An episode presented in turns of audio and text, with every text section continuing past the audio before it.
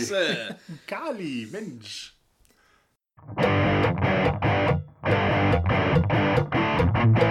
Finest Rock! Time for Finest Rock! Heute ist es Jack Panzer, The Fourth Judgment. Ganz genau. Und wir haben mehrere Anschlusspunkte und wir wollen so ein bisschen das Album so wie letztes Mal einordnen, aber auch in den biografischen Horizont von uns beiden und gleichzeitig aber auch nochmal die Perle würdigen. Einfach nur sozusagen honorieren, was für ein geiles Album The Fourth Judgment von Jack Panzer ist aus dem Jahr 97. 97. Leider, Ganz nicht, genau. leider nicht 86. Es ist dein 86, habe ich manchmal das Gefühl, ist mein 97.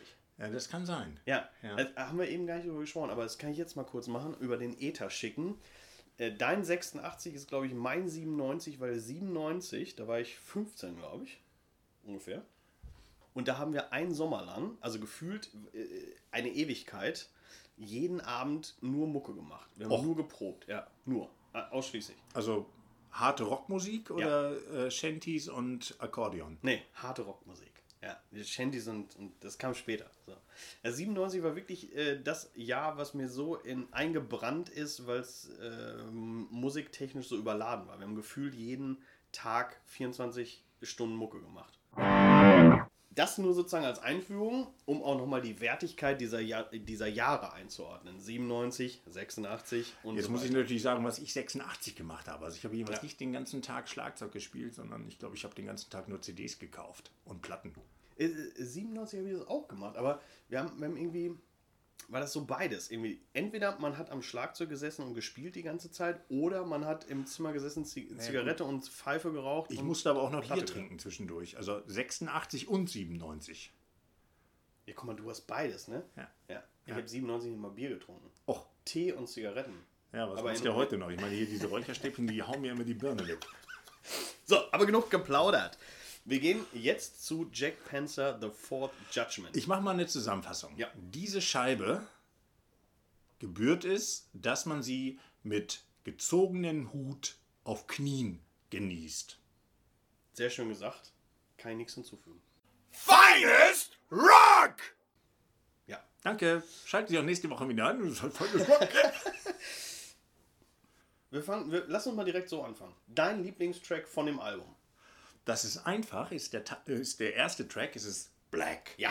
Es ist einfach, wie die Scheibe losgeht mit so einem Feeler, wo du denkst, du bist in der Bar. Dann wird es ein bisschen getragen und dann kommt einfach eine geballte Wand. Und als Refrain ist erstmal nur dieses Black so mächtig, dass es, wenn man mag, es einen auf den Schuhen haut. Ich finde, dass dieser Song ist so geil, so gelungen, so ein genialer Opener, der eigentlich auch schwer zu erwarten war. Äh, wenn man jetzt noch ein paar Schritte zurückgeht, also Jack Panzer haben ja 84 mit Ample Destruction schon mal so eine Messlatte gelegt. Und das eigentlich nächstfolgende Album war ja dann 94 Distance Aliens oder umgekehrt Aliens Distance, keine Ahnung, sehen wir so, so ein eher Schrottalbum. Und wo dann halt 97, also in deinem, in deinem Jahr quasi, genau. Sich Jack Panzer auf ihre Wurzeln ja, berufen haben und dann einfach gesagt haben, hey, wir machen mal klassisch angelehnt eben an 84, an die 80er, machen mal wieder sehr geniale Musik und machen das sehr eindrucksvoll mit diesem Opener Black, wo einfach ganz klar ist, wo der Frosch die Locken hat. Das ist ein unglaublich geiler Opener. Was würdest du sagen, neben der äh, geilen Gitarrenarbeit ist sozusagen das, ähm, was das Album auszeichnet?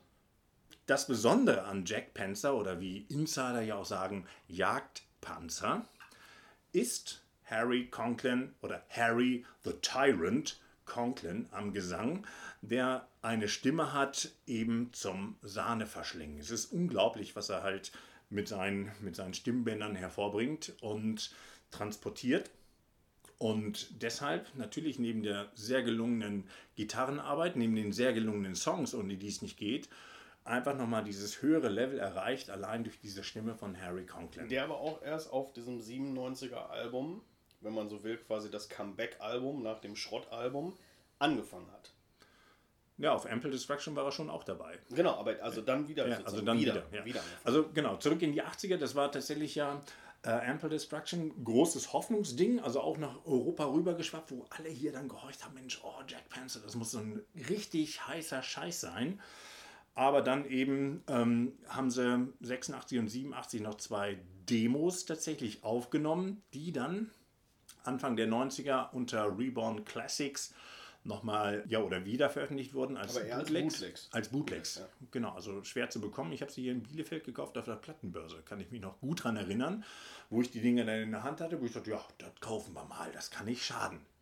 Und tatsächlich, oder das ist auch, ähm, ja, diese 86er und 87er Chain of Command und, und Shadow Thief, viele Songs drauf, die sie dann auf den Folgealben oder auch dem Fourth Judgment dann eben verwendet haben, wie eben Shadow Thief, was heute auch noch Pflichtprogramm in jedem Live-Set ist, weil einfach diese Hammer-Songs, die in den 80ern entstanden sind, in die 90er rübergenommen worden sind, aber eben mit Black als Opener, wir kommen nochmal darauf zurück, wo einfach stimmig alles in einen Guss gepackt worden ist. Und da hatte die Produktion eine ganz gute Nase, ist damals bei Century Media rausgekommen, wo man sagte, hey Jungs, macht doch mal ein richtig geiles Album. Und die Jungs haben gesagt, ja, machen wir.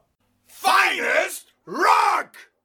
Und woran ich mich noch erinnere, 97 ist, dass das Cover von The Fourth Judgment auf unterschiedlichen Mail-Ordern auch abgedruckt war. Also die haben tatsächlich relativ viel Werbung für dieses Album gemacht. Also zumindest bei Nuclear Blast, ich glaube auch bei EMP und so weiter, war dieses Cover auf den Mail-Ordern drauf. Also das Album war damals schon sehr omnipräsent, um es mal so zu sagen. Und es wurde schon abgefeiert als wirkliches Comeback-Album von Jack Panzer.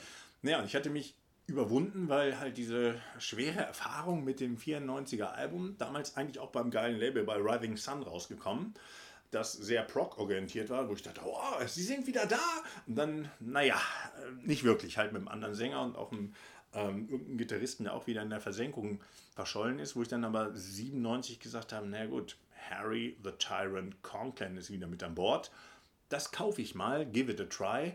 Und ein Ding, wo du sagst, bis heute nicht bereut. Ja, ich komme nochmal noch mal zurück. Echte Perle. Man möge es genießen mit gezogenen Hut auf Knien. Ein, wie gesagt, eine echte Perle. Und jetzt nochmal sozusagen ein Blick in die Zukunft. Ich habe Jack Panzer nur einmal in meinem Leben live gesehen, 2001 oder 2002 auf dem Bang Your Head. Irgendwann am späten Nachmittag. Ich wusste nicht, wer da spielt und habe dann erst im Nachgang mir rausgesucht, weil ich so beeindruckt war, wer war denn das eigentlich? Verdammte Scheiße. Keine Ahnung. Es war Jack Panzer. Und das muss 2001, 2002 gewesen sein. Aber du, Axel, hast mit Jack Panzer live ja noch ganz andere Erfahrungen. Ja, also Jack Panzer und ich, wir sind natürlich Freunde geworden, weil Ralle und ich haben sie auch immer gestalkt und fahren dann hinterher. Wobei halt die, die Liveband, also eigentlich sind nur ähm, Harry Conklin, Mark Brody auf der Rhythmusgitarre und der, der Request, äh, Rickard Sternquist, also so, so ein schwedischer Name, den ich immer nicht aussprechen kann. Das ist äh, der Kern der Band und hier, wenn sie auf Tour sind, haben sie äh, einen Aushilfsbassisten, der aber eigentlich immer da ist. Eric Avina, total netter Kerl, der freut sich auch immer, wenn er Ralle und mich sieht. Die kennen euch schon. Äh, Genau, und Ken Rodate, auch ein total geiler Gitarrist, den ich zuerst mit Joey Terfoller verwechselt habe. Äh, Joey Terfoller ist ja auch so einer dieser Übergitarristen, wo wir diese, diese Schnittmenge wieder zu Mike Varney, Shrapnel Records haben, Mitte der 80er. Wir machen tolle, alle fünf Minuten ein tolles Gitarren-Solo-Album. Geile Teile, auf die wir auch nochmal zurückkommen werden. Unbedingt, aber wollen es jetzt nicht vertiefen. Einfach nur eben der Hintergrund oder einfach zu sagen, wow, was geht aus so einem Album? Was sind da für Blüten? Was ist das für ein Baum, der daraus entwächst und den man genießen kann und einfach dieses Hammeralbum von Jagdpanzer. In diesem Sinne, Jack Panzer, The Fourth Judgment von 1997. Hört rein, eine echte Perle. Wer es noch nicht hat, kaufen bitte und vor dem Hören schon mal den Hut abziehen, auf die Knie gehen und dann volle Lautstärke. Ganz genau. In diesem Sinne, wir freuen uns auf die nächste Folge, wenn es wieder heißt. Finest Rock!